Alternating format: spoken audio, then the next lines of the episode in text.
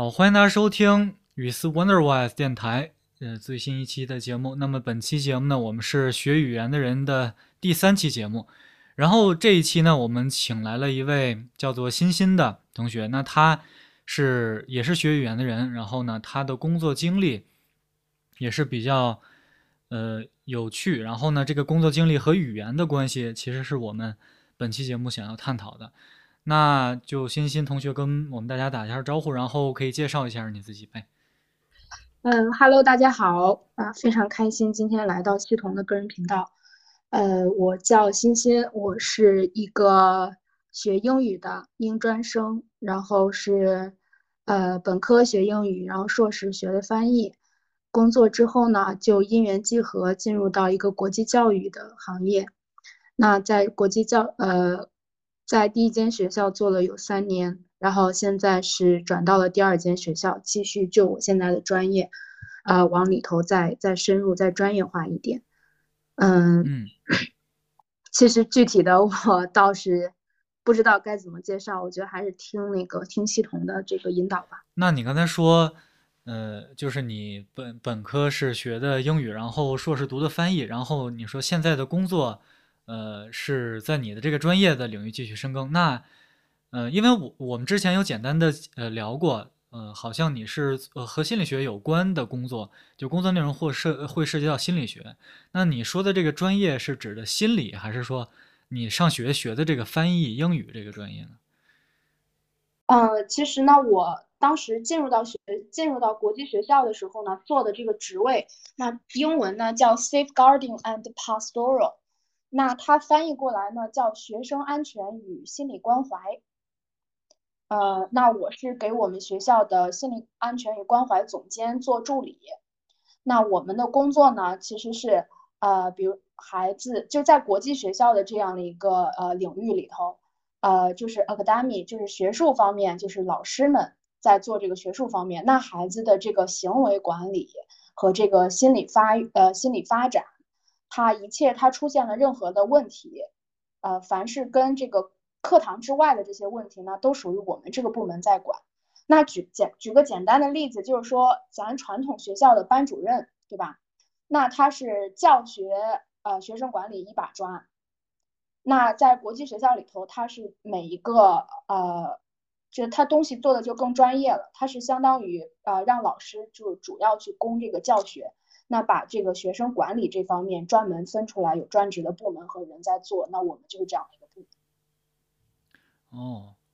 还这还挺有意思，因为我们之前和 L 老师录过一期节目。那 L 老师是高校老师，然后我们总结出来，他有三个身份。其实第一个是教师，第二个是导师，第三个是研究者。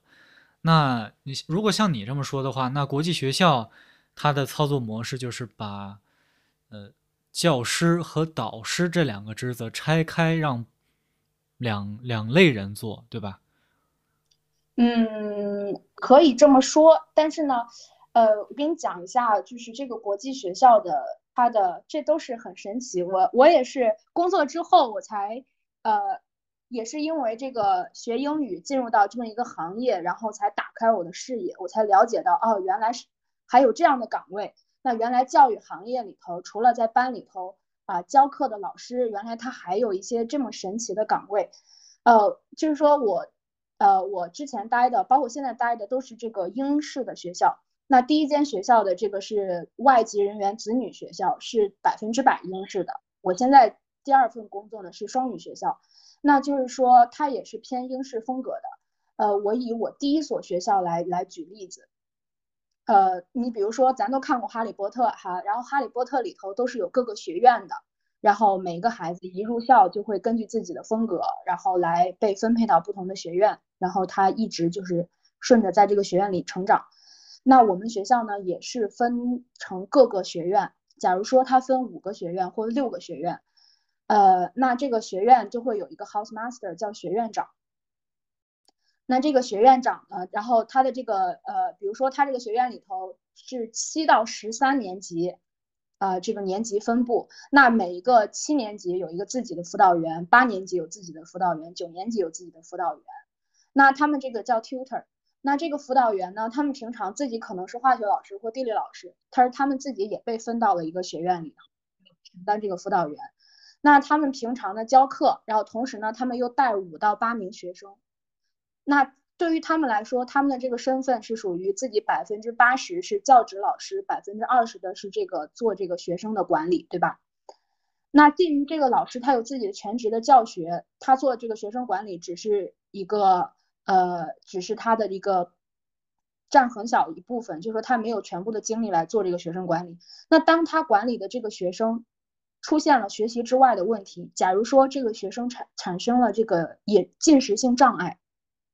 饮暴饮暴食，或者说厌食症啊，我们举简单举一个例子，那这个老师呢，他的职责就要求他立马上报，啊，立马把这个往上汇报，他汇报给 house master，就是这个学院长，然后这个学院长呢，他自己其实也教课，那但是会会把他的课表调的就比较科学，就是让他能够，比如说让他百分之五十来教学，百分之五十来呃来做这个。学生管理，那他会初期的去跟家长沟通啊，去收集一些材料，但是他要立马来汇报。他汇报给谁呢？汇报给我们部门。我们部门就是说，当时我的领导和我，我们是全职来做这个。也就是说，我们会呃收到来自全校的，就是这些啊每个 tutor 和 house master 他们这些呃都汇集到信息，都汇集到我们这个部门。我们来我们会全职的在做这个学生心理关。那我们比如说，假假如我们收到了这个学生的这个进食性障碍的这么一个汇报，那我们会展开我自我们自己的工作，呃，包括联系家长，跟孩子进行初期的面谈。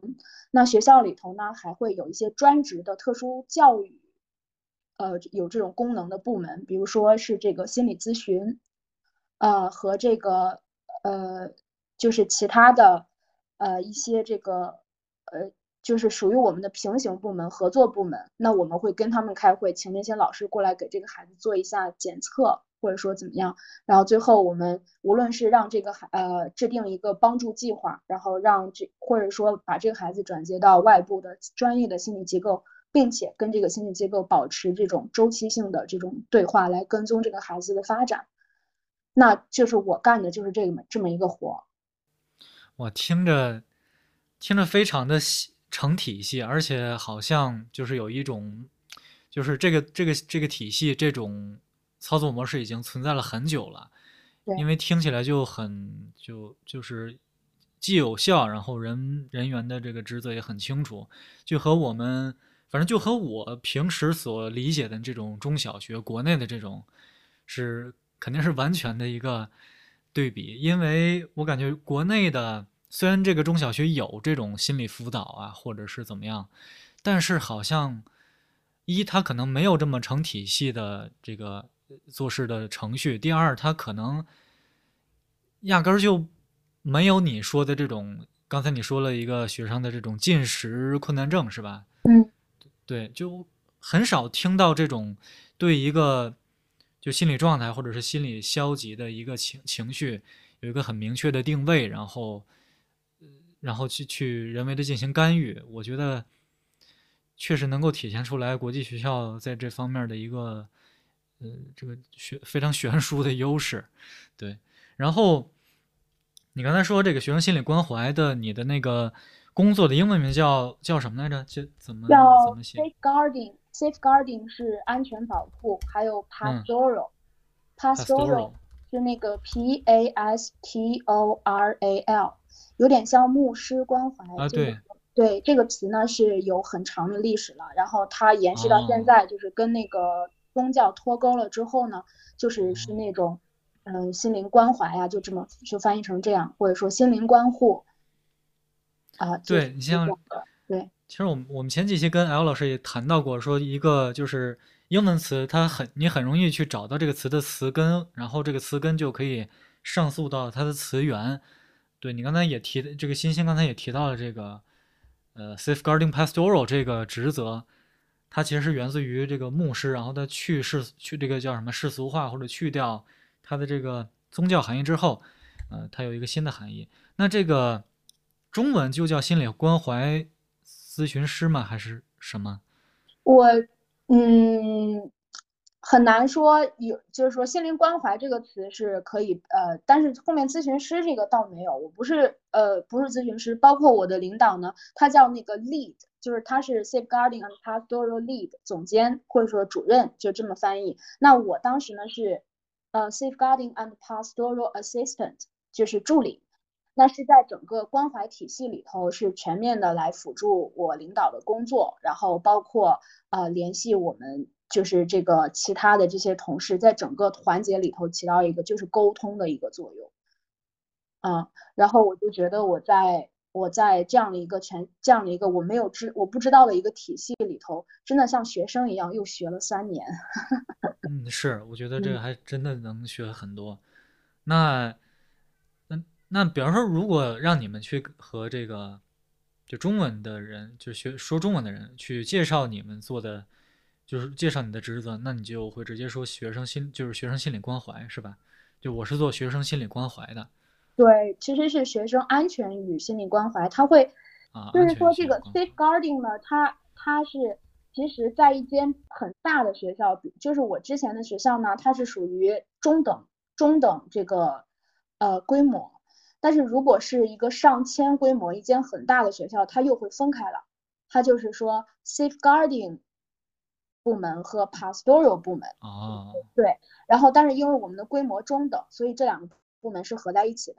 那我呃，所以我相当于是我就是有两个方向吧，就在 safeguard，其实我做的我更喜欢做 safeguarding 这方面，就是我的这个学生安全这这一块儿。那学生安全呢，它会涉及到呃，我们以一个时间节点来说，就是说从这个孩子受到侵害。我们说到这个侵害，它比如说它叫，比如说，呃，肢体性伤害，呃，这个，呃，虐各种形式的虐待，情感情感虐待、肢体虐待、性虐待以及其他方面的这种侵害，以这个事件的发生节点，啊为之前我们做的预防性的东西，啊是是 safeguarding，呃，就包括给员工培训，然后建立一个完整的汇报体系。清晰的工作流程、员工手册，还有这个员工的既往犯罪史的调查，这种尽职调查，就一系列预防性的宣传类的东西，全部叫 safeguarding。那这个孩子一旦发发现这个孩子有受到过虐待，从这这个时间点开始往后展开的工作叫 child protection，儿童保护。那儿童保护呢，就包括 investigation，那个这个叫。调研就是情况，我不知道中中文怎么严格来翻，但是我们在做 investigation 的时候，我经常觉得自己就是一个实习小刑警，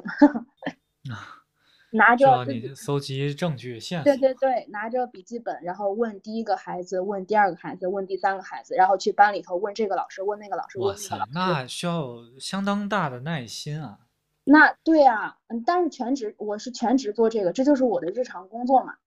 然后，包括我也觉得很好玩。咱学语言的，就是喜欢跟人打交道，有没有？啊，我搞翻，其实我是我，因为我专我这个专业是翻译的，所以我在工作过程中不可避免也要接触到翻译的工作。然后，比如说家长会，我要翻译，对吧？然后我入的前半年的时候，这个 training 这个安全培训是我老板用英文做，我来翻译，然后就是这种现场的这种直接的口译。那就是说，呃，我，但是我发现，我我本人真不喜欢对着电脑打字，啊，就比起比起笔译，我更喜欢口译，比起口译，我更喜欢自己去直接跟人家说。对对对，后来后来这个培训呢，就是我以前是刚开始第一年是在翻译培训。后来我就是我跟我老板合作的越来越顺利，然后我老板也觉得咱这个培训你一天一次搞三个小时，可能一个半小时是内容，另外一个半一个半小时是翻译，把我们的这个员工困在这个培训室里一下午三个小时，那不如我们去做这种呃呃针对性的，给 English speaker 我们做英文版的，给中国员工我们做中文版的。那后来我本人就去接受了这个培训师的培训，就后来我也成为了一名安全培训师，然后拿到了自己的这个资质，然后后来我就开始做中文的培训，中文的安全培训，就变成了一个人说说说，然后平常在培训季的时候，那就比如说刚开学是一个很忙碌的培训季，我跟我老板就会两个人同时开过，你去给你去给英方赔，我来给中方赔，中方赔这样子。那后来就是刚开，比如说第一年做 investigation 的时候，也是我老板来就找学生谈话，我在旁边跟着记录，然后在他们有一些语语义的这个呃中英文这方面有问题的时候，我就及时介入。呃，就因为我们孩子是呃。就是有中国孩子，有外国孩子，然后中国孩子也会讲英文，但是会在一些具体的一些呃词义的时候，会有一些沟通上面的不行，我就会及时去去介入。刚开始我做这个，后来我们也开始分工了，就是我这边也可以独立的去去做。然后后来我就发现啊，比起就是呃比起做翻译，我真的喜欢操作，就真的喜欢直接去跟别人对线。嗯，是 对线有点消极了。就是包括就是这工作三年，真的有兑现的时候，就是你你比如说你跟孩子去谈，那有听你的孩子，他有那种走到死牛角尖的，他就是不听，他就是觉得自己有理，是这个岁数的孩子，嗯，对你说政教，就就你比如说这个我这个职位，你要纯你用完全的本地化翻译之后，有点像政教处哈，然后所以你还是你 看。所以你还是会遇到那个要跟你对线的孩子，然后我可能嗯叭叭叭的，就是从从这个呃逻辑上面进逻辑上面，还有校规方面各方面进行这个压制和疏导吧，又压又疏。哎，那我我比较好奇，他这孩子是就是你你说的这个应该是你上一个学校，那就是外籍人员子女学校，那这些孩子。你跟他们沟通的时候是用英文还是中文？呃，那个呃，英文和中文都有，但是更多的是中文。就是如果是跟孩子的话，因为是中国孩子，就是我这边能更让我发挥作用的是中华裔的孩子，也不能就是说对拿到国外的呃护照或者是绿卡或者是香港、台湾籍，就这样子哦，属于华裔的孩子，嗯。哦，对我有我有个误解，你说英式学校，我以为就是跟英国人还不是关没什么大关系，英式是吧？对，他是把一间很挺有名的英国的学英国学校那样引进到中国来。啊，就是管理模式。嗯哼。哦，对。OK，那那我们来稍微总结一下刚才这个欣欣说了他的这个工作，然后对，因为我们就谈到了这个工作的。名称叫 Safeguarding and Pastoral，然后你之前是 Assistant，那就是说，呃，涉及到两方面，呃，大的学校会区分两方面。那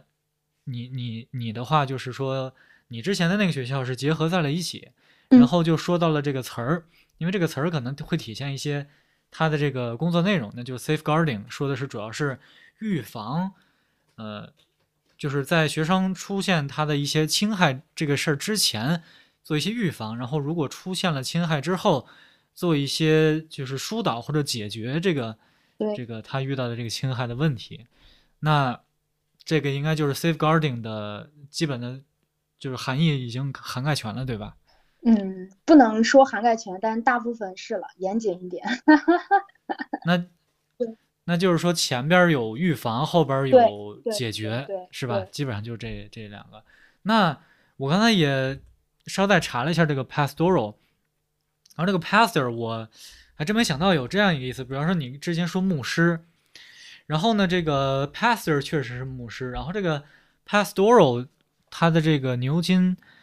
高阶词典的解释啊，他说的是呃 relating to the work of a priest or teacher in giving help and advice on personal matters, not just those connected with religion or education。其实说的就是也挺全的。就不只是有宗教的，还有就是非宗教的，嗯，会给予人个人的事，关于个人事件的一些帮助或者是建议。所以，就是星星可以说一下这个 pastoral 这个部分，也是不是就是刚才这个词的意思？对，其实那个英文版的解释真的挺好的，我也第一次听到这个英文版的。我可能之前查单词的时候都没有注意那个英文释义，你刚读出来以后，我觉得哎，真的。很很准确啊，是吧？对，我觉得也是，好像就跟你说的一模一样。嗯，那这个 pastoral 和 safeguarding 有什么区别吗？它两个就是不同的东西。嗯，就是但是呢，工作呢可以融合在一起做，但其实它的区别性很大。就是如果如果这个学校的体量就是学生人数特别大的话，一个部门是做不来这么多工作的，那就会分成两个部门，然后 safeguarding 一个部门，pastoral 一个部门。pastoral 呢就是就是平常的这种日常的学生管理。你比如说啊，就是说学生的，比如说反欺凌主题周，呃，这个。然后价值观的建设、校风的建设、校规、行为呃行为管理，还有这个呃孩子做好了以后给 reward，对吧？孩子没有做好的话就给 detention，就这么一个奖惩的这种体系。其实这些东西都是 pastoral 里头的，就是说还在课堂上学语文、学数学、学地理，这些是他的学习部分。其他的学校里头之外的这些东西，其实都是 pastoral 的。嗯，因为就是刚才说到了这个。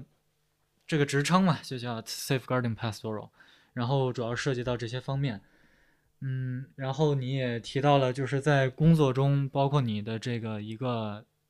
就是你怎么样从之前那个翻译，然后慢慢的去过渡到目前的这个做的这个事儿，然后，呃，在这个途中还发现了你的这个真正的兴趣，嗯，对我觉得这个是还挺重，什么可以往里补的。那既然你的工作涉及到这个。心理对吧？因为你之前也提到过，说可能会和学生去聊，包括去调查学生的一些一些情况。那你在和学生去做这个心理沟通，聊他们的这个心理的方面的事情的时候，你有一些什么就是就是想和大家分享的吗？比方说，你刚才也提到说，有的学生他就你跟他对线，因为你因为他理解不了你，或者他因为他的所处的那个时期。青春期也好，他就不服，但是但是你肯定不能说就特别跟他生气嘛，你你也要站在一个稍微更加理性的角度去跟他沟通。那这个时候是不是会有一些有意思的经历？对我还蛮多有一次经历的，就是呃，首先我就是从来不生气。哦，是吗？虽然我我们对过去三年里头没有因为跟学生的事情。啊，有过生气，虽然有生气过，但都是生我自己的气。我觉得自己工作能力不足，自己这件事情处理的不好之类的，会生自己的气。但是在跟学生的相处过程中，无论是再怎么，呃，就是钻牛角尖的，或者说非常的，呃，就是非常的难沟通的，呃，孩子，我都会觉得很可爱。就是我就觉得很可爱，你知道吗？然后我看到他们的时候，有时候他们表，呃，再过来跟我说这个。呃，怎么怎么怎么样，然后跟我说反对的这种东西，然后我要去说服他们，站在校方的这个角度，站在站在校规的这个角度。其实从，但是其实内心里头我是在笑的，我就觉得他们很可爱，而且他们过来来 challenge 你的这种精神，正是我们所需要的一个真正的教育。对，真正的教育不是要去教一个孩子，就是说我立一切的规矩，你都必须遵守，像绵羊一样。真正的教育是孩子要去看到这套规则背后的这些东西，然后他在看不懂的时候，他敢于去质疑，然后然后看懂了之后，他从内心里头去尊重他啊，这样的一种，呃，这样他得到这么这么一个锻炼，然后所以他们每当孩子来质疑或者是来提出不同意见的时候，我其实从内心里头我很开心的，但是从那个职业素养上，我都我还得绷住 表演艺术家，这个。对你说特别好，就是学生的这种质疑，你有的时候，我觉得作为老师，包括我也之前有一些教师的经验，那其实学生质疑你的时候，你是会觉得还挺好的，或者是这个就是我们想要让学生最终达到的一个效果，因为我们要让学生知道叫批判性思维，或者说我们用更好的这个说法叫审慎思维、明辨思维，这样。的话，其实是一个教育成功的一个结果。有没有那种特别就不想跟你交流的学生？因为，因为我觉得，如果这个学生有一些的这个心理方面的一些问题的话，那是不是有大概率他不太愿意跟别人去聊？呃，我懂你的意思，就是说在处理一个比较棘手的一个 case 的时候呢，呃，会有这种会有孩子他不愿意跟你交流。嗯，但是呢，其实，在你如果身处于一个非常完整的一个体系，就是你周围，你的呃，你的这个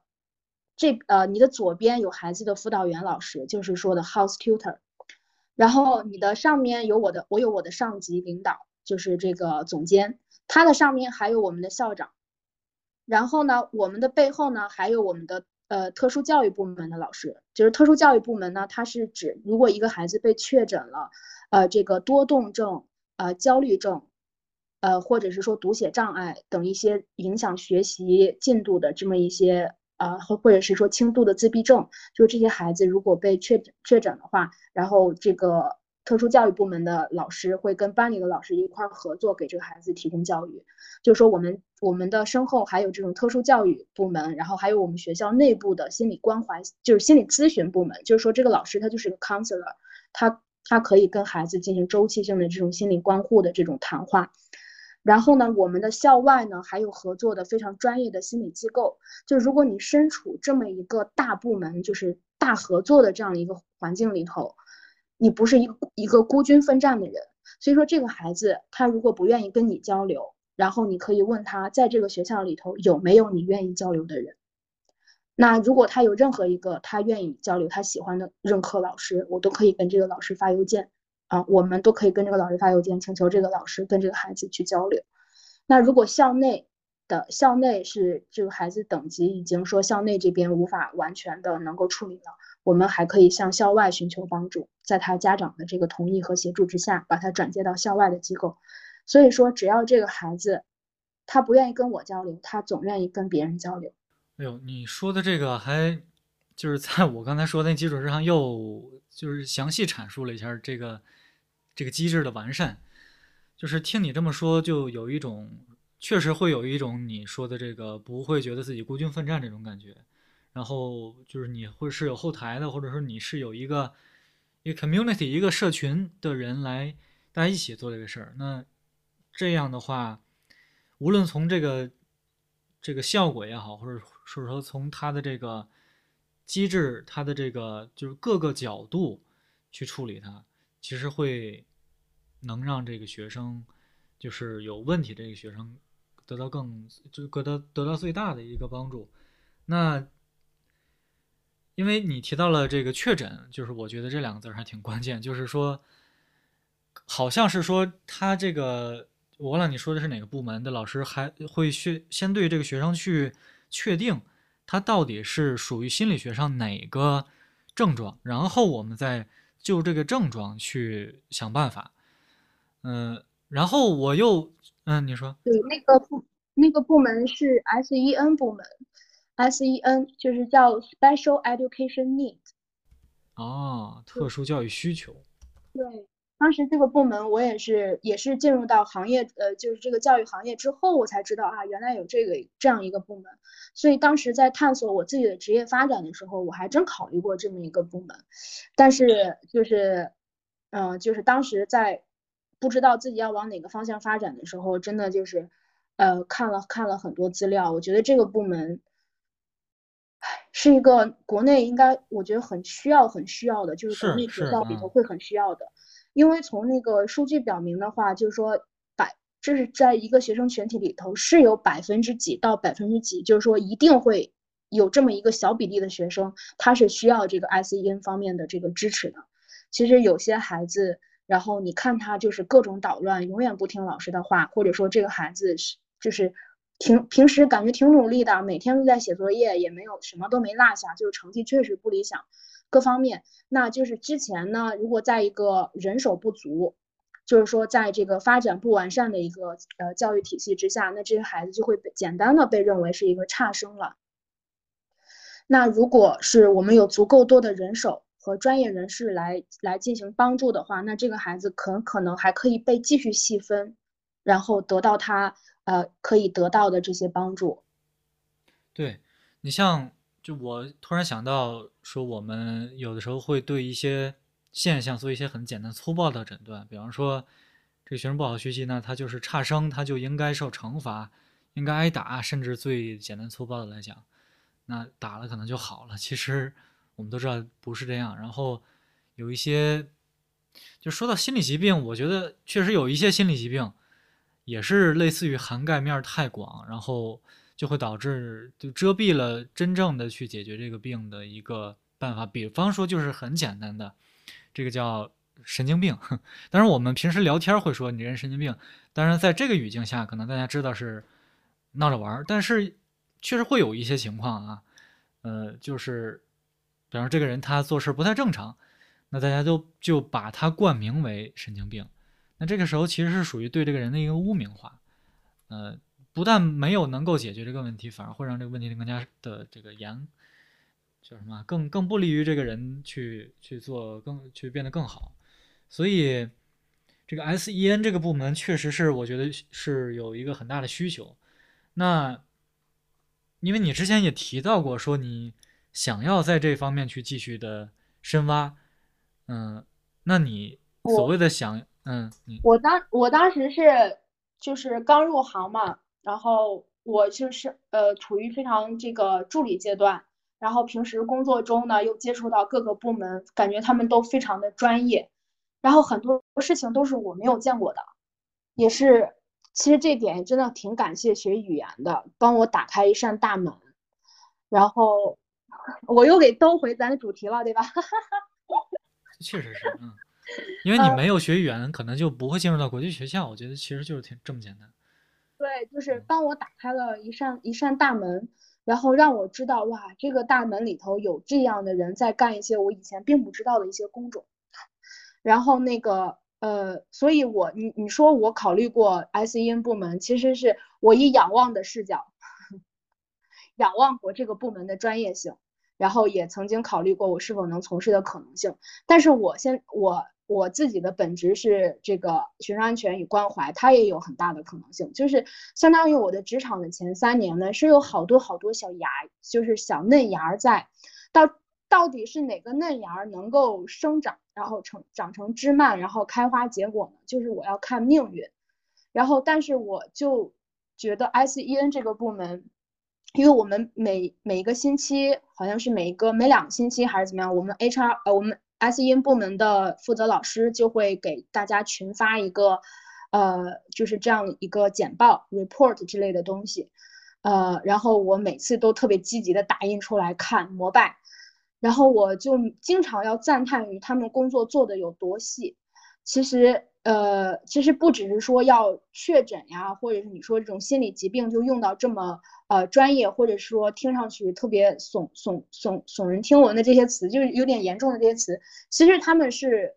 是日常化的，他们的工作是日常化的。那你比如说，呃，班级老师发现，在学数字一二三四五六学这些数字的时候，他发现这个孩子在学学到一些加减法的时候，明显比其他孩子来迟缓。然后在学到一些呃虚拟概念的时候，数学里头较较抽象思维的时候，他就表现出来了一些迟钝啊。然后呢，他可以把这个来提一个提一个呃呃有一他们有那种表格或者程序来提交给 SEN 老师，SEN 老师过来给孩子做一下测评。那如果测评结果发现这个孩子就是在抽象理解概念方面。哦，存在障碍，那这个老师呢，就呃，这个 S N 老师就会给这个孩子制定一个专项的一个发展计划。这个这个这个计划是给到班里老师的，是一个指导意见。嗯，比如说他会写到班里老师给这个孩子进行讲解的时候，请尽量用到什么样的词汇？就是在英语里头呢，就会说尽量用一些呃名词或简单的指示词啊，不要用一些从句，用简单的祈使从祈使语句。然后他还会说，呃，比如说给这个孩，呃，给如果是多动症的孩子呢，他会说这个孩子的考卷，呃，需要就是以什么样的字体，就是说这个孩子他们能做到多精细呢？就是说这个孩子的考卷，他的字体可以比别人来放大，就是你在班里可以得到这么一个考卷。如果这个孩子有视力障碍的话，我们有过这种孩子，他有视力障碍，那这个孩子在这个学校上学的这几年间，他的每一张考卷都是用。不是用白纸印印的卷子，给他用的是专门的那种荧光纸。对，就是说他们能他们能做到这么细，就这就是他们的日常工作。然后我每每读到他们部门的简报的时候，都是在膜拜和哇塞。确实是你像这个就挺不现不像现代教学的，就是我的意思是说，你像我们从德国普鲁士这种这个学校体系沿袭到今天这种工业化的就教学教书育人这种学校的职责，在其实或者大家可以理解成就中国这种体制内的这种学校这种培养人的类似于流水线的这样一个步骤，对比刚才欣欣提到的这种。针对到每个人，甚至到每个人的卷子是什么质地、什么字体、什么字号。呃，我不知道你怎么看，我是觉得这应该算相当另类，或者是相当珍贵的一种学校吧。我我是，嗯，我是因为我我本身我是在咱们传统的学校里成长出来的。对。然后我的工作呢，又把我带到了这么一个体系里头，所以我应该感触很深。我对这个，我觉得我现在我现在在学的这些东西，我觉得它是教育的未来，就是说我们的教育最终就会走向这种这种呃人性化的这么样的一个设计和服务，就是我们现在我们现在传统的学校里头没有走到，是因为我们现在的发展阶段还不允许我们把工作做的那么细那么专业。我们现在的呃这种资源和这个人口结构各方面还没有达到达到那样的一个一个一个水平，但是我相信我们就是在一步一步的往这个方向迈进，就是说以人为本，以学生的实际需求为本，做到这种个性化的支持，这是我们的一个方向。那我们，那你比如说我原来待的待的那间学校，包括我现在待的学校，我们的这个人员配比，比如比如说有五百。假如说我有六百个学生，那我的员工的话会达到二百多名。然后这我说这还是员工，不包括校不包括校工，不包括餐厅，不包括校车，不包括就是清洁人员，就是这些呃支持支持支持部门，这些都不是学校的员工，是学校的供应商，就是学校会邀请物业。对他会邀请物业带着这些专业的人手，然后来入驻学校提供提供这个服务。那我说的这二百多名是学校签合同的全职员工，就说他的师生比达到了这样的这样的一个程度，所以他才能够提供那样子精细的服务。那我们因为我们现在呃就是国内这边是还没有能够达到这样的这样的程度，但是我相信是未来啊，随着我们对。呃但但是啊，我说句实话，或者我替观众、听众说一下，嗯，这个未来是不是有点贵？就是可能有些直白。但是，即便我们想象这个国家就是中国发展到这样的一个地步，然后其实我们最近也就可以看出来很多的大家的对于学生心理的关注，其实可能其实原来肯定会有这种问题，但是十多年前大家不会去关注，但是大家进来。包括在公众号上、媒体上这些地方，大家越来越看到越越来越多的学生心理的问题，其实说明了大家对这方面的关注。但是如果做到刚才欣欣说到的这种规模、这种呃这个老师比和这个学生人数的比，是不是一定代表着这种教育是挺贵的？对，它是贵的，它需要你像国外，它也是发展了很多很多年之后才。才有了现在的这样的一个工作模式。像这种工作模式，不是我们学校就我之前待的学校就特有的，是他们那边普遍的一种模式，对吧？你包括英国那边，他还不是说是好，我在全世界排第一了，我的教育行业的我的教育发展，那还有瑞士的模式，对吧？芬兰的模式，就是那他们那边的那个给孩子提供的课程之丰富，之好玩儿。特别那种有意思的程度，那更是让人觉得，呃，真的要要要要膜拜的那种程度。所以说，我们这是朝着这个方向发展的，但是是需要一百年，还是需要再再再多多些年，或者说一百年这么久吗？先不知道啊，你我如果实现全民的这种往前发展，那是不是需要很久？那可能说个别的这种一线城市可能先迈进。或者是说，呃，个别学校、个别一线城市的拳头的这种学校先往前面走，然后其他的大家都跟上，然后一点开始盖面，然后整个全全国推广的话，那应该需要很久，但是需要缓慢的往前发展。但我相信这就是教育在往前走，就是往前走的一个一个一个点。其实包括我是那种想很多的人，我总觉得我现在还不到不到三十岁，那我现在是在就是说在接触的是这样的教育。那我想我我五十岁我六十岁的时候，我那个时候要要干一些什么样的工作呢？或者说，然后我就觉得我可以把我的经验，是否国内的学校需要我这方面的经验？那我觉得肯定。然后我是否可以来做一下这种啊中中中，就是这种融合，或者说这种这种这种把我的工作经验带带到其他的体系里头？我有在想过这些，然后所以我觉得，哎，加油加油，鼓劲儿往前冲，能多探索，能多学一点就多学一点。对我们刚才就这个，就是就你的工作，呃，可以说是方呃发展方向去聊了不少。那其实我们收呃用一个话问题收尾吧，就是收尾这个环节啊，就是你觉得如果你下一步发展的话，你是打算哪个方向？我现在呃，其实我的梦想啊，我要说一下我的梦想，我的梦想就是成为我老板。我的我的我的老板是那个心灵呃学生安全与心灵关怀总监嘛，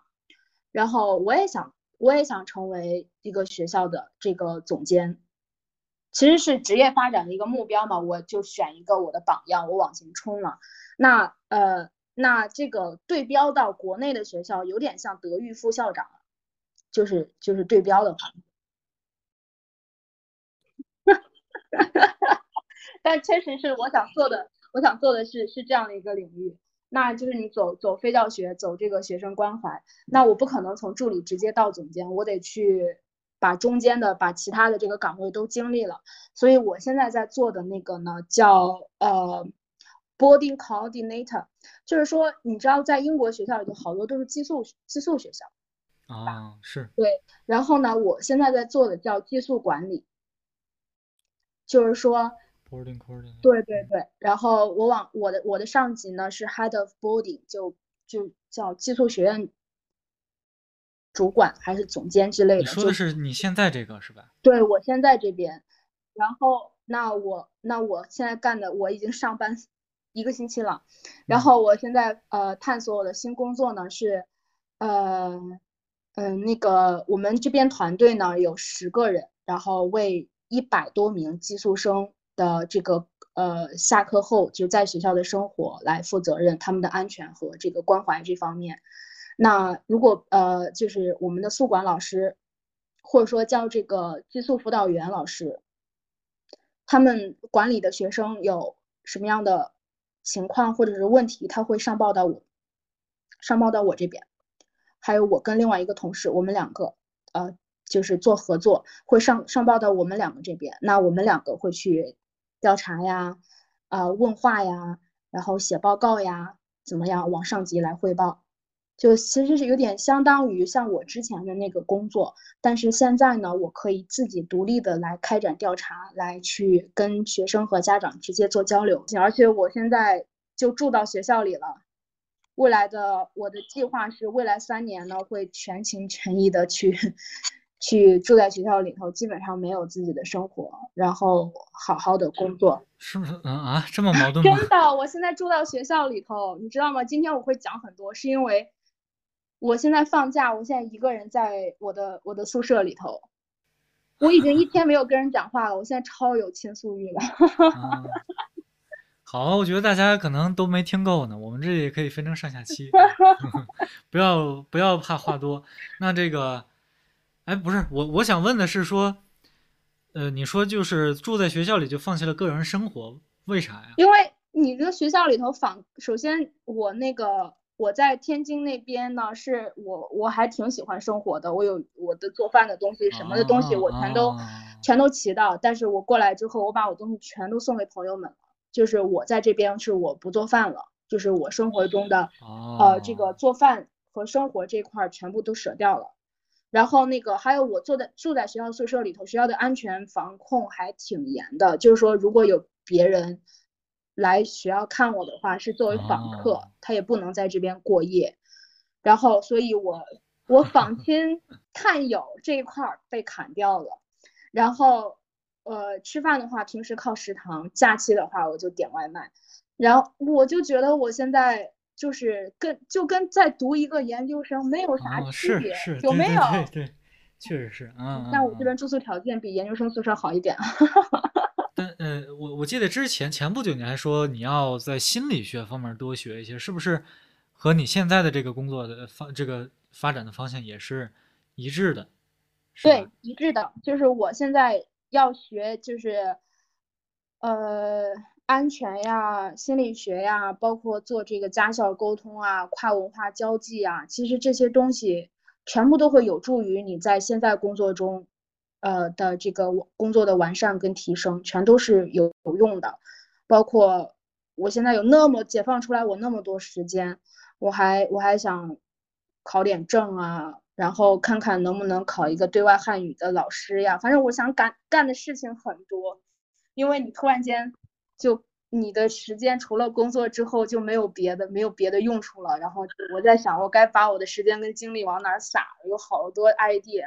然后但是我得未来的一段时间，我得想一想，我先要我先要干啥？我真正想干的是啥？不能搞得太分散了。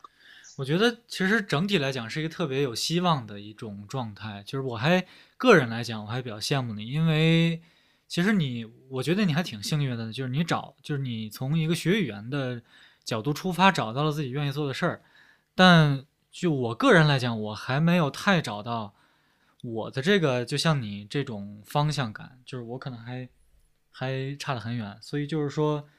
呃，就说到了这个这个心理咨询，那。我们可以就着这个往下聊，就是说，呃，不是心理咨询啊，就是说需要用心理的这个知识去去更更好的应用于你的工作，因为你工作是需要用到这些的。那我能不能这么理解，就是说这些心理学的知识概念也好，对于你现在的工作来讲，其实是属于一个帮助你去梳理，比方说你遇到了学生的一个 case 一个问题。如果你能够先去分析这个学生他的遇到的这个问题是在心理学里怎么定义，他是哪种症状，这是不是你用这个心理学的这个知识是在帮助你去用一种方法论去处理你的工作，可以这么理解吗？对，是一种是一种生活上的应用吧。我觉得多学心理知识对我来说是一种这种意识方面的提升，就是你有一个很强的意识，就是我希望能够把自己。就是我现在是普通，就是说，比如说我们有一个数轴，这边是一个普通人，不具备任何心理知识，那边是一个非常专业的心理咨询或者是心理的这个导师级的这个人物，然后我们普通人其实是在这个数轴的这个偏左或者偏右，对吧？就是说，如果你越靠近，呃，他的这个呃这个这一边，越靠近他的呃右边吧，然后那你就有更强的意识。然后，如果你一点一点知识都没有，你就更靠更靠近左边。就我希望我能够有更多的知识，能够提高自己的意识。在这个孩子，我在跟他聊的过程中，我能够快速意识到这个孩子很有可能有什么什么什么什么什么样的这种这种这种这样这样的一个呃方向，或者说他可能有这样的问题，我能够迅速的在脑子里头亮起红灯，然后我能够迅速的去汇报。把这件事情写到我的汇报里头，然后给出我自己初级的判断，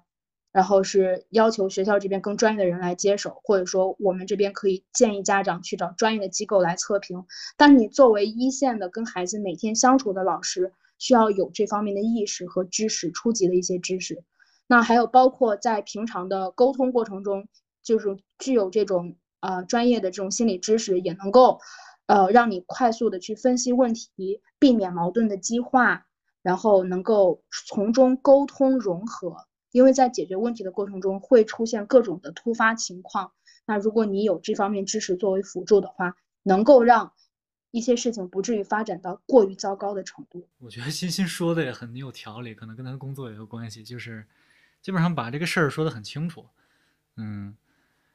所以。这个都这个这个知识就是能够让你迅速的把它做一个判断，然后可能更好的去找到对接的人，然后做下一步的这个推进。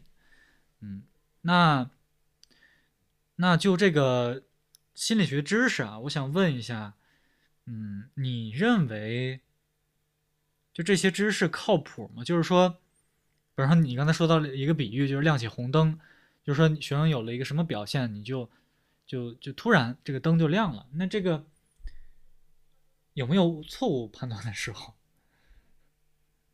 嗯，我不知道，我不知道你能不能理解。嗯，错误，你比如说前就是就是前两天我在跟一个孩子谈话的时候。那原因是因为他违规的把烟带到了我们的宿舍，我们宿舍是一个禁烟禁酒的这么一个环境。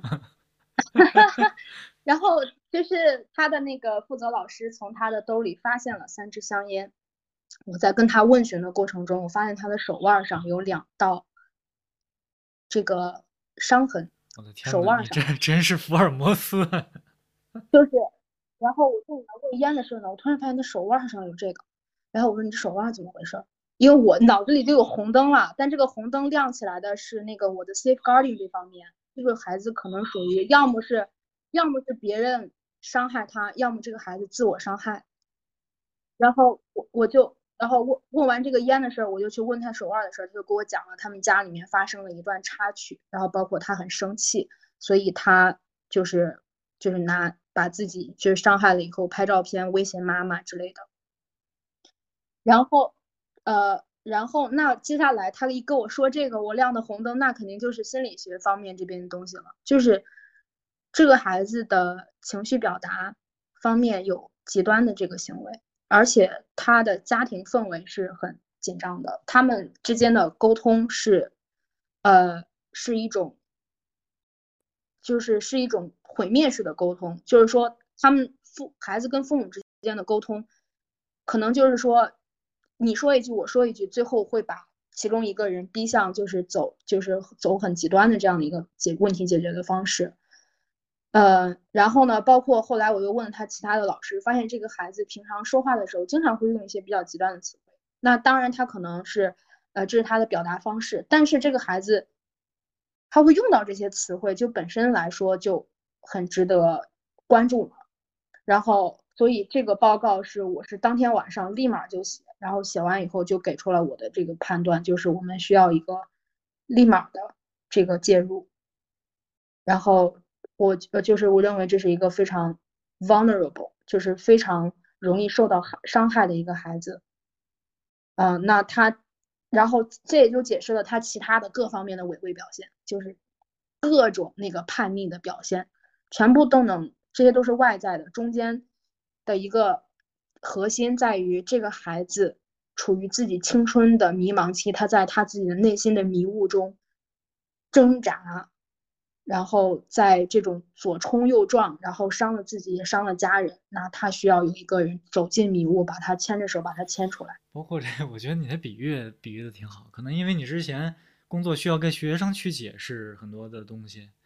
那和学生解释东西是不是得用到这些比喻？我觉得可能会有关系。啊，不是是吗？不不，那挺可能是因为我们是学语言的人，是吧？啊，哎，正好我就要问这个问题。对，call back。哎，真真的是正好，就是说我想问的是，呃，所以你刚才说到了这个心理方面的亮红灯也好，这种敏敏锐的感觉，那你认为学语言和你现在这个你的志向，你你想要在这个方面心理方面去多了解、多学习？有什么关系？嗯，我现在脑子里面脑子里面能想到的就是，嗯，就是我是我学语言，就是我一直就是偏科的人，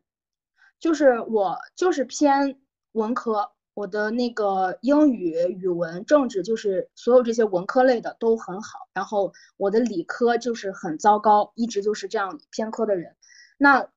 从小呢，我也喜我特别喜欢看书，然后我小学念的是呃外国语小学，就是相当于从小学一年级、二年级就开始学英文，然后这样一路学，然后高中，然后也大学时候，大学时候报专业的时候特别好玩，我报的专业全是西班牙语、法语、英语、日语、德语，就是 就是我看命运把我，对我看命运把我推向了哪里？哦对，除了哦除了这些语言。然后我还报了两个奇怪的专业，一个是农林经济经济管理，一个是犯罪心理学。哦，就是说，早就有这种我在。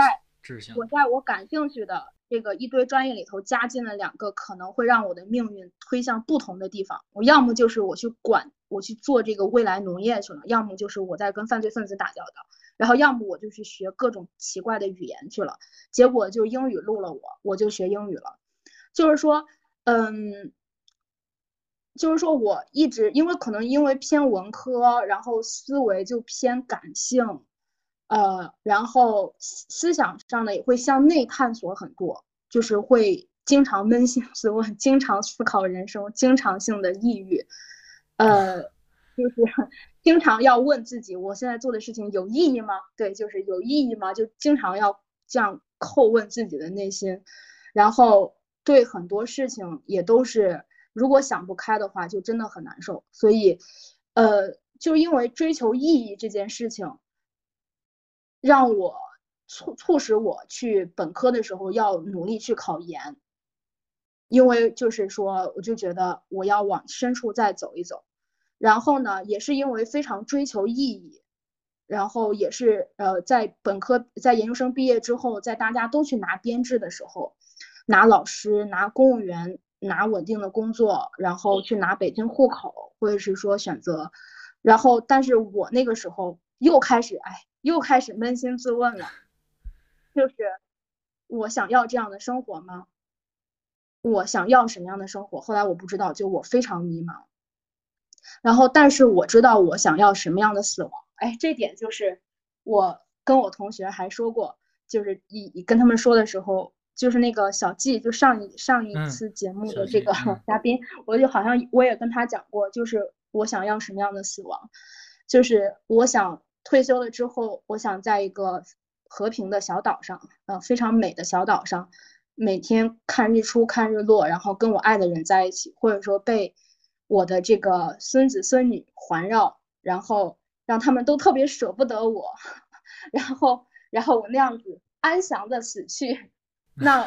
因因为我想好了我生命的终点，我想要这样的终点。那我的中间这些都是我生命的历险。那我希望它是一个 adventure，它不要是一个直线。我希望它能充满了未知，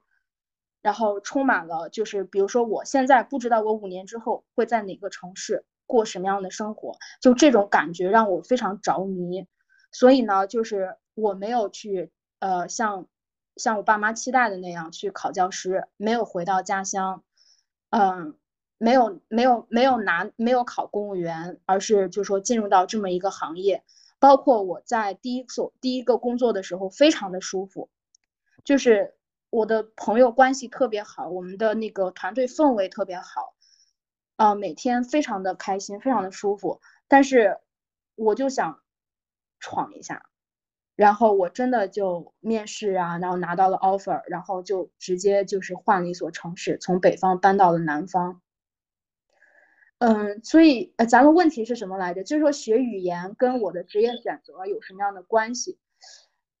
嗯，对，我觉得我学首先学语言符合我的个性和和兴趣，然后我的个性和兴趣又推使着我去做出我的职业选择。你刚才说的这个整个的你的心路历程，我觉得我都能。获益匪浅，因为我还处于，因为我刚才说你比较幸运呢，主要是可能是从我的角度去出发去考虑的，因为我还处于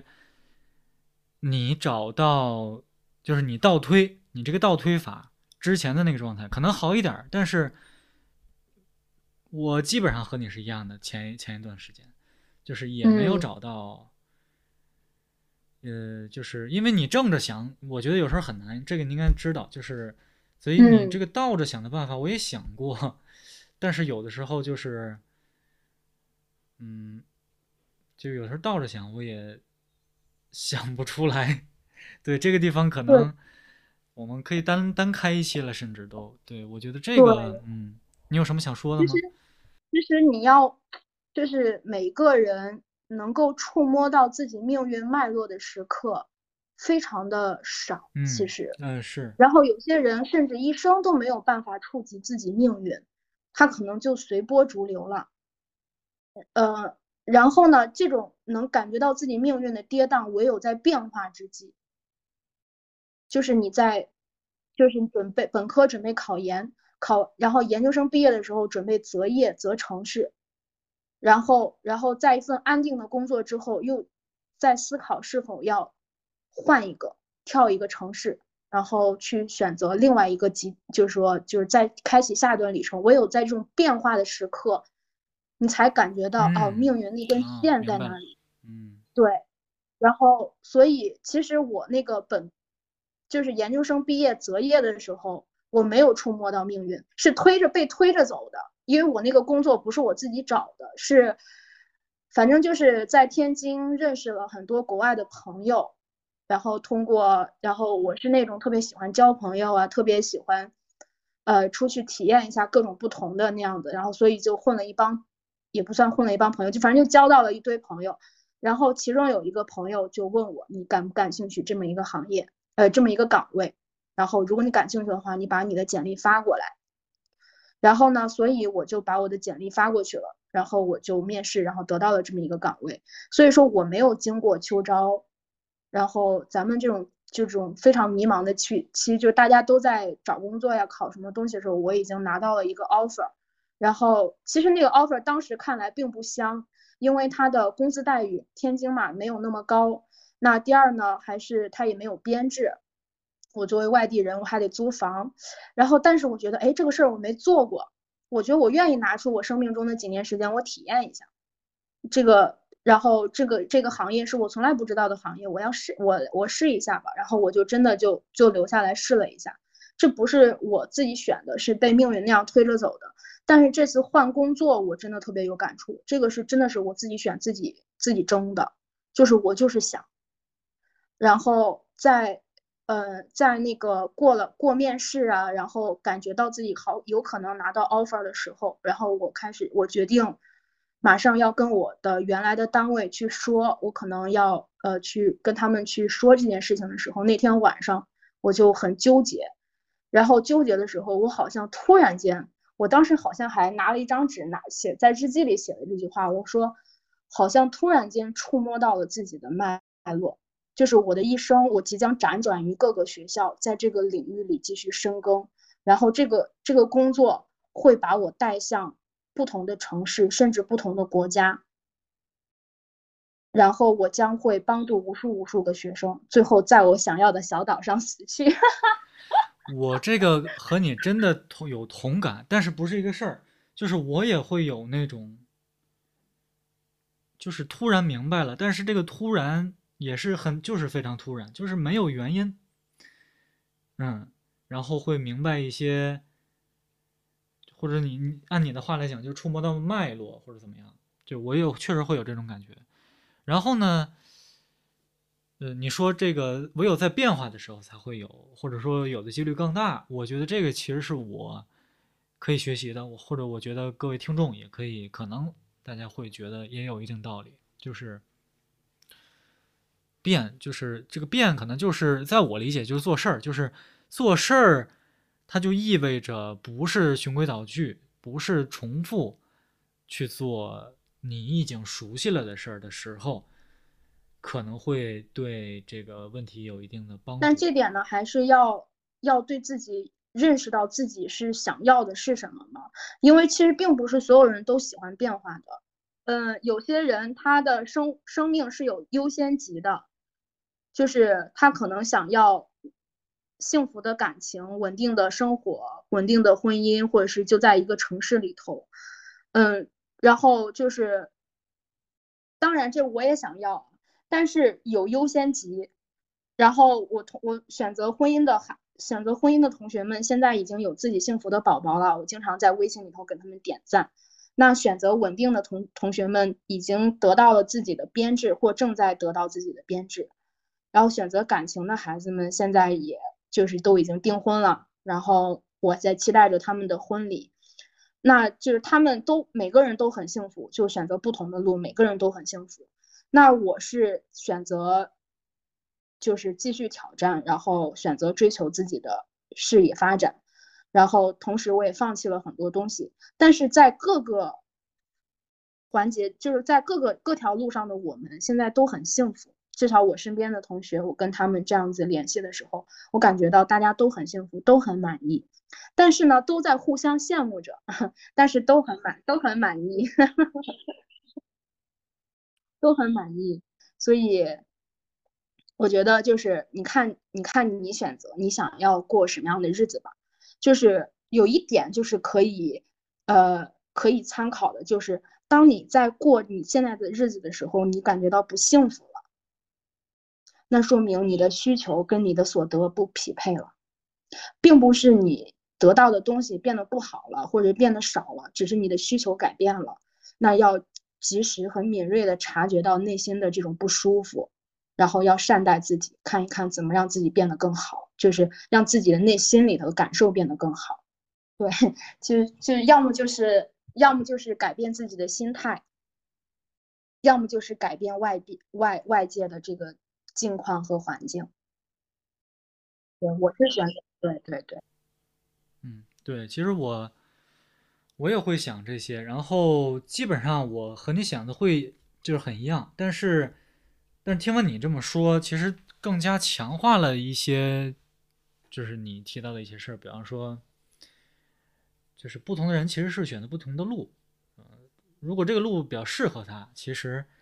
他就会很高兴或者很满意。嗯，所以我觉得各位听众也好，或者我也好的一个 take away 就是，其实我发现自己适合哪条。这个其实也是上一期小季同学的一个观点，就是你发现你适合做什么，然后你就照着这条路去做。嗯，如果你发现说你在做这个事儿你不舒服了，你察觉到你不满意了，那就应该及时的让自己满意。这也是刚才欣欣说的，就是其实我会说，我会发现。有道理的观点啊，其实都一样，嗯，但是坏事儿各有各的坏分，但是好的东西我觉得是趋同的，所以就是我觉得这个道理，嗯，是很受用的，尤其是说，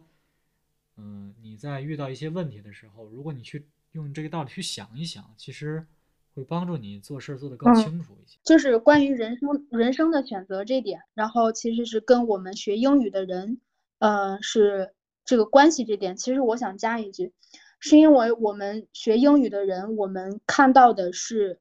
不只局限于我们中中文环境的这种文化和知识和人生选择和价值取向，对吧？我们还看到了西方社会的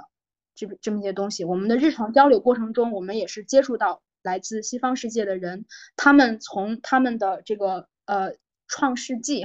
就是这这西方历史，咱全都学。然后那个莎士比亚，我们全都学，就是英美文化，我们全都学，就是这些东西。我觉得学语言带给我们这种优势，就是它给了我们一种全球的视野，继而带继而带给我们就是来自我们跟来自不同文化、不同价值观体系的人交到的朋友，然后这些人又带来带给我们更大的世界，它让我们看到生活中不同的可能性。呃，各种不同的这个价值取向全部都可以被包容，然后就一下子能让你跳脱出来。我们现在社会上，我们其他的这个像 peer pressure，就是我们同类的呃年轻人们正在面临的这么一些困境啊，买房啊，结婚呀，然后这个呃就是安家呀、立业呀，就是就这些东西。那你同时，我身边的朋友有一辈子没有结婚的，很舒服。然后有有那种辗转各个国家，每个国家待五六年教学，然后一辈子来体验的，非常的舒服。然后我身边的有跟男女朋友结同居二十多年，然后但是不结婚，但是他们非常的甜蜜，也非常的稳定的，就这种啊西式的西方的这种 partner 的这种关系，非常的舒服。那还有那种啊跟女女孩子跟女孩子在一起，然后同居很多年，甚至结婚了，领养自己的孩子。男生跟男生在一起怎么怎么样？就是因为我们学语言，我们被带入到了这样一个这个大世界的这样一个范围内，范围内这种这种世界村的这种范围内，所以有那么多那么多不同的可能性。所以我觉得我们在做人生选择的时候，真的可以放开这种枷锁，然后去遵听遵遵从自己内心的声音，看看自己到底适合什么样的生活方式。对，所以。所以，因为你说你有你你在思考自己的人生嘛？因为我也在思考自己的人生，包括我的学生们也在思考自己的人生。然后，其实真的就是希望能够大家都能够互相的交流，然后能够包容各种各样的各样的思想。我不知道十年之后我会不会后悔，在我的同学们都有了自己的孩子、稳定的家庭，呃，落落地一个城市那样子安居乐业的时候，我可能还在漂泊，甚至可能漂泊到别的别的国家海外去。我不知道我会不会后悔，但是我觉得。我也希望借今天这样的一个呃访谈或者这样一个音像资料，十年之后如果我听到了以后，我希望自己不要后悔吧。啊，我至少我现在做的这个选择是我内心比较平静的。嗯，我因为这个选择，所以我之前特别焦虑，特别的混沌，然后还甚至还去山里头散心散了两天，希望。但是处于那个那个鸟语花香的环境里头，我的内心的那种噪音还是让自己，呃，就是坐立难安。是做了这个决定之后，我现在才回归了我内心的这种平静。就是，所以还是要遵从自己的内心吧。嗯，在这方面我可以补一句，就是因为我听翻转电台，这个翻转电台对我影响很大，因为这个我听了很久了，然后我也很支很赞同这个。李这个小李老师的观点，然后也和他做了那个参加了他主导的那个做事侠，呃，就是他在上一个系列节目的时候有一开篇词，然后开篇词有一句诗，我觉得这个诗特别好。这个诗是这样的，就是如果夜太长，我们就点灯，夜就亮了。嗯，其实我刚才跟你说的就是那个通，就是脉通了，我忘了是不是这这个这么说啊，或者说点通了，就是。突然就明白了的时候，其实是听到，是不是第一次听到这首诗？是我这本书里边呢有一句话，然后那句话让我突然想到了这首诗，就我突然就明白了这首诗什么意思。其实按照，因为为什么又想到这首诗呢？是因为你刚才提到了说，我不知道你这个我十年之后会不会后悔。其实我觉得，如果用这首诗来讲，嗯，这个后悔其实是不存在的，就是它属于一个伪命题。因为如果夜太长的话呢，我们就点灯，夜就亮了。我不知道欣欣你有没有明白啊？就是它不是说，就是现在夜太长，它现在就是夜，它不是日，对吧？它没有别的情况。那如果你觉得夜太长，你就把这个灯点上，那夜就亮了。就是它是一个，我说不上来。所以这就是诗，我认为诗它有一定的隐喻性。或者就是说，你就是你，你不可能是别人。那既然你不可能是别人，你这个比的概念就，虽然我们都都会嫉妒别人或者觉得别人好，但是这个概念就不能以这个比来作为你去做行做事儿啊行动的一个参考，因为你只需要点灯就好了。就是说，你只需要做你自己要做的事儿就可以了。这个 peer pressure。你刚才说我，你你在说我就没有说，就是我觉得特别对应成这个我们现在说的卷或者躺平，嗯，所以就是说，既然现在卷和躺平这么严重，那其实即即便你没有像我们是学文的或者学语言的人那么爱问自己的意义是什么，其实你是被迫的也要问自己这个事儿了，否则的话，你肯定会察觉到自己不舒服，或者说需要改变。我觉得这个会成为一个很重要的话题，所以我觉得新兴的这个你的方向在未来肯定是会不说需求肯定是非常大，然后也会帮助到很多的人。那你既然帮助到了很多的人，其实这个需求就自然就大了。这个是一个相辅相成的一个事儿，我觉得是一个很好的方向。呃，我们刚才就心理这个领域和语言的关联说了非常多啊。然后呢，其实我们还有最后一个 section，就是就你觉得观众，呃，听众的 take away，听完我们这一期聊的这些内容，当然主要是你在说的这分享的一些看法、观点、事迹也好，你觉得我们的 take away 是什么？不一定是，当然你的这些新奇的事情我们知道了，我们有所耳闻了，当然增加增大了我们对于这个世界的了解，但是除此之外。稍微有一点形而上的东西，或者指导我们的人生的一些 take away 有什么？嗯，找到心中热爱吧。找到心中热爱。我我其实想解释一下，我我突然想到，找到心中的热爱好像有一点烂俗。然后我想到那些我在楼就是学校的楼道里，然后抱着文件奔忙的那些日子，就是我在安排会议的时候，就这个会跑到那个会，然后非常的狼狈，时间很赶，中间还滑倒了，然后 很狼狈的那个就是非常忙碌的时候，或者是说我就是从那个呃大礼堂，就是学校的大礼堂上嗯下来，然后很自责于刚刚那场。的有些用词没有用好，然后觉得自己表现并不好，然后底下的听众呢还都是白领狗，他们都能听懂中文和英文，所以就更有人发现我的这个漏洞，然后我就很自责。就是我现在回想起，就是我在职场前三年的那些尴尬呀，那些窘迫，然后那些对自己能力不足而产生的各种羞愧啊，就这些东西，好像都是。那个时候我就，但是那个时候我并没有感受到那些东西，我就想把这件事情完成，我就觉得这件事情有意义。然后在安排会议的时候，在楼道里绊倒了，都顾不上疼，只想赶快起来把文件连一连。然后我下一个家长会马上就要开始了，然后所以因为那个时候真的觉得自己做的事情非常有意义，就是觉得。我这个会开完以后回家，他们的家庭氛围就会好一点。我这个我这个会议安排好之后，他们这些任课老师能坐下来就这个孩子的案子进行一个三十分钟的会谈，这个孩子的案子就能往前推一步。就是我那个时候真的不会感觉到累和难受，就是觉得非常有意义。就是所以也就也是我想一辈子在这个行业里干的原因。嗯，心中热爱的就是喜欢。其实他的工作开展起来非常琐碎的，其实也也就是一封一封的 email，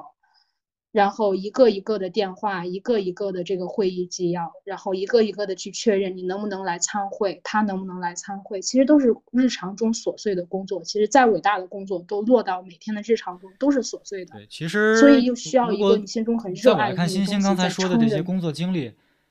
听着挺痛苦，但其实他都是以带着一种很满足的。这种感觉去说的，所以如果大家在做事儿的时候，我觉得你做哪些事觉得还挺享受，但是客观来讲又是很很麻烦呀、很痛苦啊或者很难呀的时候，我觉得可能这个时候就要意识到这个东西是你想做的，那不妨去在这个领域深耕一下，可能是一个比较实际的 take away。然后，欣欣，如果让你给这个各位听众推荐一些和你的研究这个方向领域有关的书，或者你刚才提到你也很喜欢听访谈，你可以和大家推荐一些。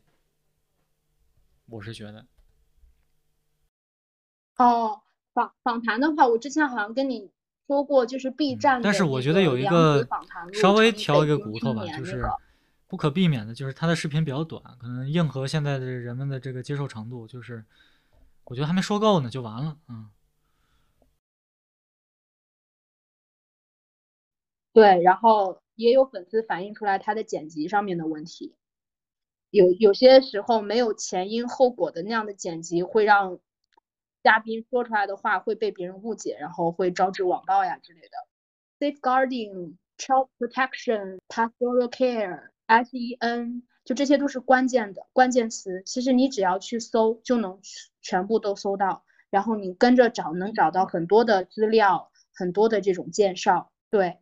然后你包括如果对国际学校感兴趣的话，你也可以去搜，就是国内，比如说我大学期间就曾经给一个外国朋友做这个兼职。帮他帮他投简历，我当时就做了一个调研，我把中国的前一百所学校全部做到一个 Excel 表格里头，就是中国前一百个一百所国际学校，然后做出来表格，然后把他们的官网地址贴到 Excel 里头，然后一个一个去查他们的资质，然后看他们是否正规，然后从中选择了八所学校给我的朋友投简历，然后他现在也是成，他现在也是。就是去到了那个南方在教书嘛，也是当时两三年前我做的那个兼职帮他找到的工作。就是如果你感兴趣的话，你也可以通过这种方式来去检索。然后，对如果你你想你想做教育的行业，然后但是呢，你又不在乎说我有没有编制，然后你又想说我想探索一下教育的各种可能性，那你除了去呃呃这个去做这个培训方面的老师的话，这种自由教师的话，你也可以考虑这种私立的这种学校。那感谢这个欣欣的参与录制，也非常感谢，如果你听到了结尾，各位听众的收听，谢谢你的时间。拜拜那我们下期再见，拜拜。